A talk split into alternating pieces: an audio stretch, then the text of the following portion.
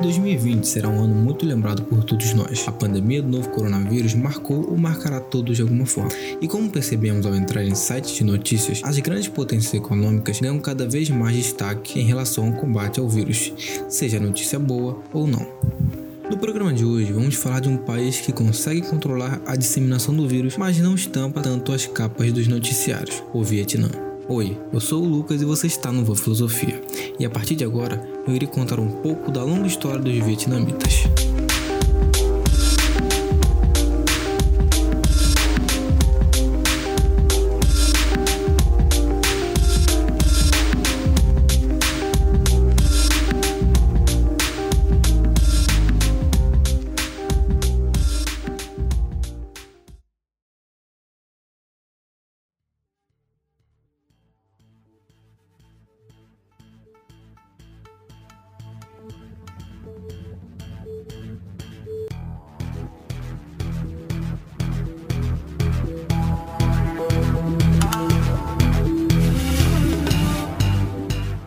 Vietnã é um país do Sudeste Asiático que faz fronteira com Laos, Camboja e China, e que até o momento dessa gravação não tem nenhuma morte causada por Covid-19, adotando uma estratégia de baixo custo. Bom, para início de conversa, devemos relembrar que até o início do século XX, a China Imperial dominava o território asiático, e a história do Vietnã é ligada diretamente aos chineses, e veremos isso ao longo desse programa. Os primeiros vietnamitas viveram no reino Nam Viet, que começou em 207 a.C. Logo, o Império Chinês conquistou Nam Viet e dominou a região por um longo tempo. Os vietnamitas só se tornaram independentes dos chineses em 939 d.C. As tentativas de colonização europeias falharam até metade do século XIX, quando os franceses, liderados por Napoleão III, invadiram a região e, em 1883, se apossaram de todo o país. Mais tarde, a França uniu o Vietnã, o Camboja e o Laos em um único território chamado Indochina Francesa.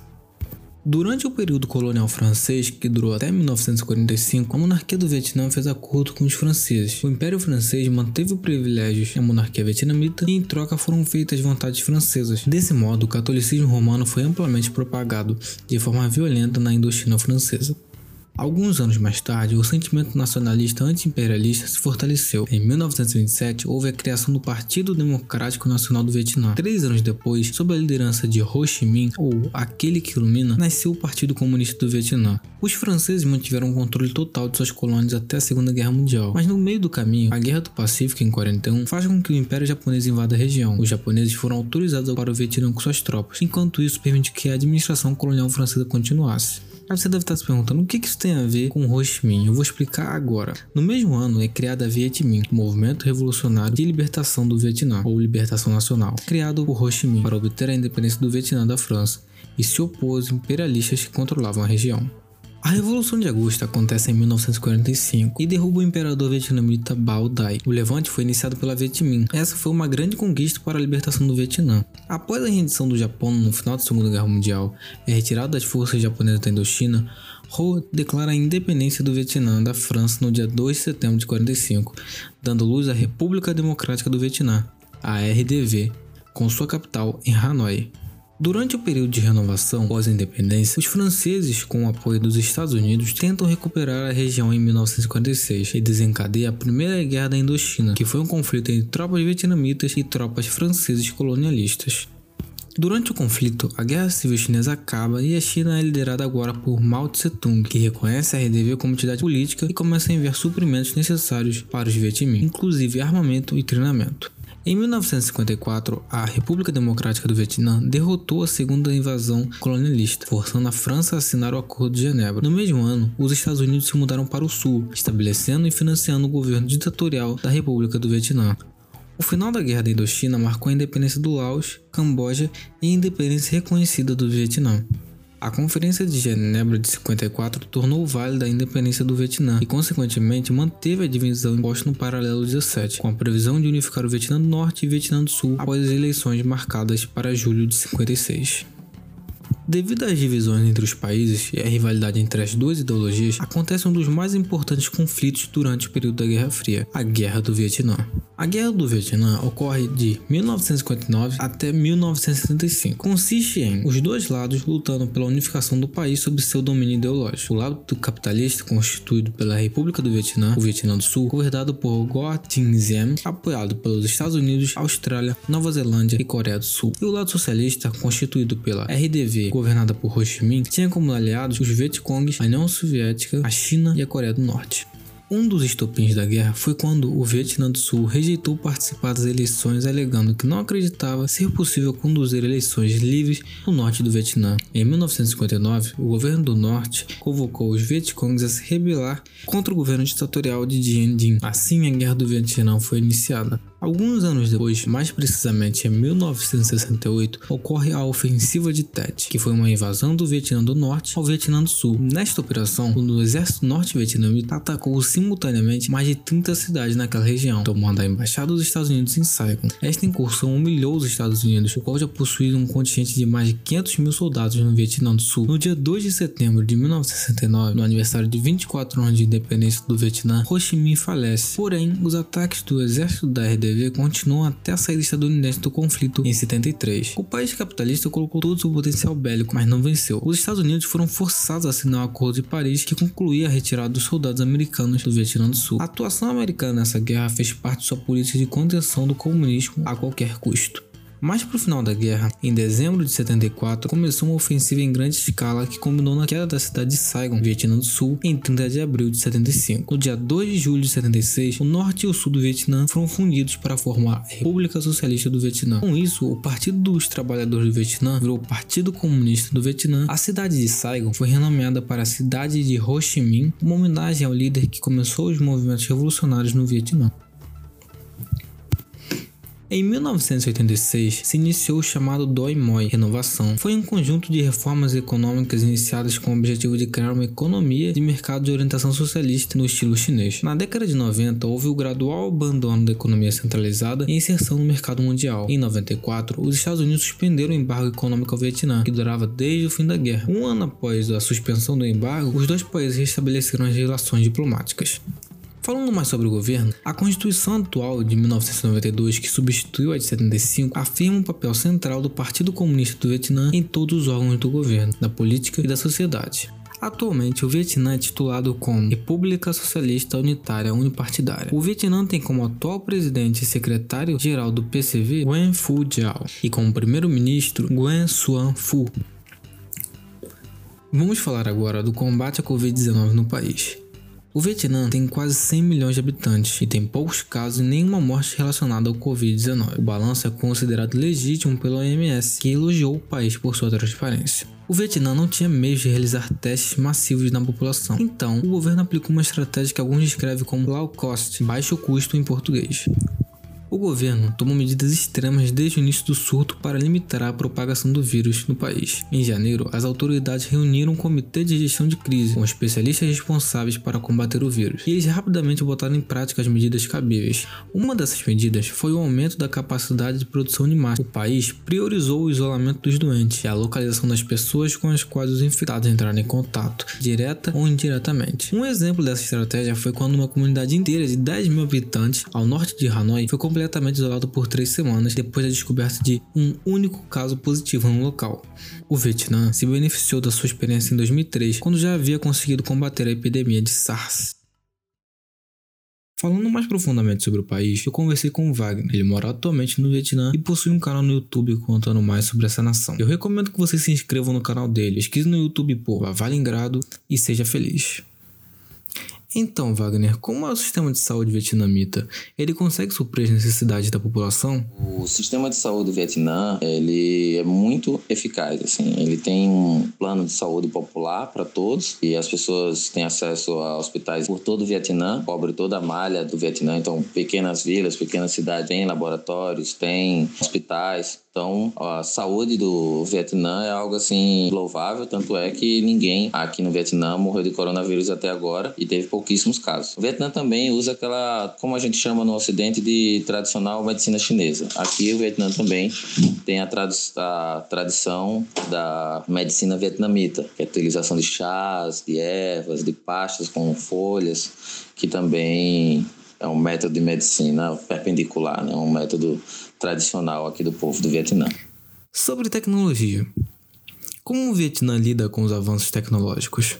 Uh, o Vietnã ele tem um grande investimento em ciência e tecnologia, tem tentado melhorar, diversificar a sua economia, melhorando justamente também a questão de serviços, né? investindo em tecnologia na parte de serviço e de automação industrial. Aqui no Vietnã, por exemplo, ele já tem sua própria fábrica de carros, então uma tecnologia vietnamita, uma produção no Vietnã, então, a tecnologia é algo extremamente importante aqui no Vietnã. Foi utilizado também para o combate ao coronavírus tecnologia aqui no Vietnã, por exemplo, eles criaram uma máquina que desinfectava todo o corpo humano quando você entrava no hospital, você passava por uma espécie de cabine. Também fizeram um robô para poder entrar nos hospitais que já estavam com infectados. E nesses hospitais o robô levava comida para não ter que os médicos ficarem entrando sempre, gastando EPI, gastando roupa, gastando máscara. Os robôs já faziam a entrega da comida para as pessoas que estavam na área de isolamento dentro do hospital. Vamos falar sobre educação. Como é o sistema superior educacional do Vietnã? Todos têm acesso? Como é o vestibular? O sistema educacional do Vietnã, ele é todo pago. Do infantil até o universitário, todo ele é pago. Não é gratuito como no Brasil. Aqui ele é público, mas você paga uma taxa. Baratinho, é bem mais barato que qualquer creche no Brasil. Mas e também tem as escolas privadas, só que as escolas privadas são muito, muito caras. Mas como eles mantêm uma qualidade muito boa na escola básica, no ensino médio, crianças e a maioria da população não, não, não tenta entrar nas escolas particulares nem universidades particulares, só se você for muito rico. Outra questão que tem é que o vestibular aqui também acontece assim como no Brasil, né? Eles estudam muito, se dedicam muito para passar no vestibular. Os mais velhos até brincam, falam, né, que Hoje eles estão com dificuldades e se esforçando muito para estudar, mas pior era na, na nossa época, a gente ainda tinha que enfrentar guerra enquanto estudava e tal. Mas acredito que aos poucos isso tem mudado muito, porque a quantidade de vagas nas universidades tem sido cada vez maiores e a concorrência acaba ficando cada vez menor. Então, ao longo prazo, é possível que o vestibular seja extinto aqui no Vietnã também. Em qual situação se encontra a segurança do Vietnã? A segurança do Vietnã é algo que está preocupando muito o governo, é um problema sério, grave aqui no Vietnã, porque tem ainda muitos sequestros, muito roubo, furtos, tráfico de drogas, corrupção. Então, esses crimes são algo que o governo tem tentado ao máximo coibir, tem tentado ao máximo dar conta, mas é, ainda é muito grave, ainda tem uma, uma quantidade enorme de furtos. É diferente do Brasil, claro, né? porque no Brasil o acesso a armas é muito fácil, então os, os assaltantes têm uma arma, pode botar uma arma na sua cabeça. Aqui, no máximo, uma, se um cara tentar lhe roubar, ele vai lhe roubar com uma faca. Mas ainda assim, o Vietnã é um país seguro, no ponto de vista de nível de criminalidade com o Ocidente, mas ainda sofre com alguns crimes banais como sequestro, roubo, tráfico de drogas não é de forma tão severa como no Brasil ou no, numa cidade. Acho que toda a criminalidade do, do Vietnã não chega nem a 10% do, da criminalidade do Brasil. Mas ainda assim é um, uma questão que precisa melhorar bastante. Muito se deve, assim, na questão do, do roubo e, e do tráfico, é da influência ocidental que chega pelas mídias sociais, YouTube, Facebook, barará, porque eles influenciam a juventude a querer fazer aquele, aquela questão de ostentação, né? Ah, eu quero ser o, o Snoop Dogg cheio das correntes de ouro e tal, mas não consegue ter porque precisa de trabalho e tudo. Então acaba querendo procurar um caminho mais fácil de chegar nesses, a ter essas coisas. E aí cai acaba indo para o tráfico de drogas e outros tipos de crimes. Como é o sistema carcerário vietnamita? Sistema carcerário aqui do Vietnã, ele é ótimo. Ele é exemplo para o mundo, assim, porque vamos supor que aqui a população, a população carcerária não é muito grande, mas tem um dos presídios que é um dos maiores presídios que tem mais ou menos 6 mil, 6.500 presos todos eles passam por um processo de reeducação. Esse processo de educação também faz com que eles tenham exercício físico, uma boa saúde, aprendam profissão, aprendam um trabalho, né? Eles conseguem trabalhar para ajudar a comunidade. Então, é um sistema carcerário de reeducação que, é de, que serve de exemplo para muitos países por conta da eficiência e por conta do respeito aos direitos humanos dentro da prisão.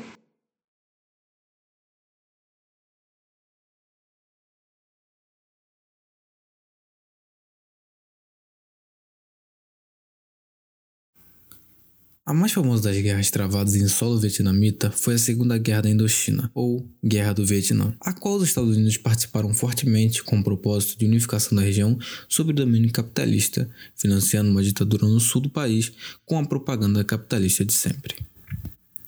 Eu particularmente gosto muito da história do Vietnã.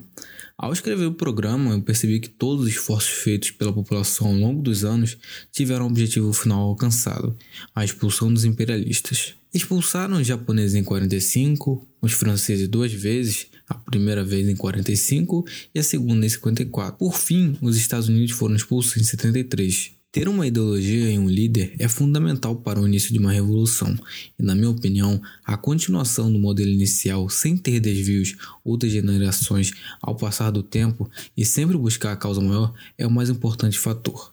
Para você que deseja se aprofundar mais no país, preste bastante atenção no nome de Nguyen Sinh Kong, ou Ho Chi Minh, como popularmente ficou conhecido. Ho foi um revolucionário que fundamentou o desejo anticolonialista, que fundou a Viet Minh e criou a Frente Nacional para a Libertação do Vietnã, a famosa Viet Cong.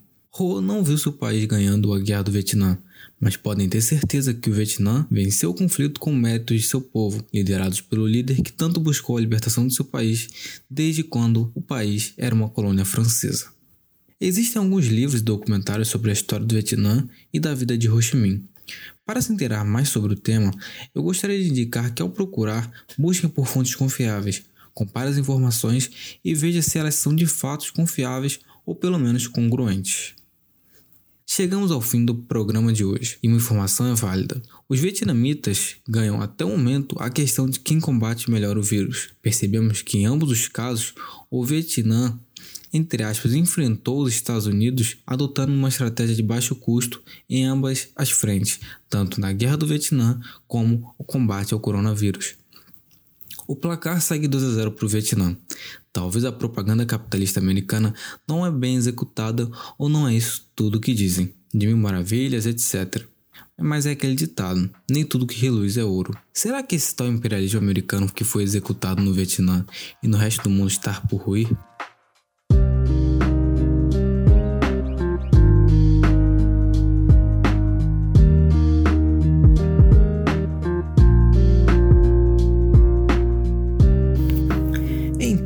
Ouvintes, esse foi o Pílula da Semana.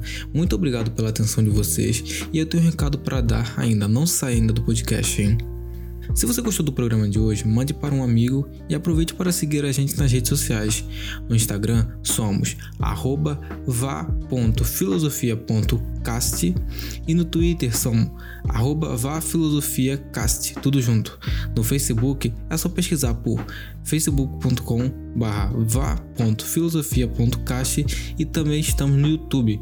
Pesquise por Van Filosofia e você encontrará os nossos podcasts lá. Compartilhe o podcast nos stories e marque o Van Filosofia na sua rede social preferida e não se esqueça de seguir a gente na sua plataforma de áudio preferida para receber nossos futuros podcasts. Até a próxima pílula, galera. Fui!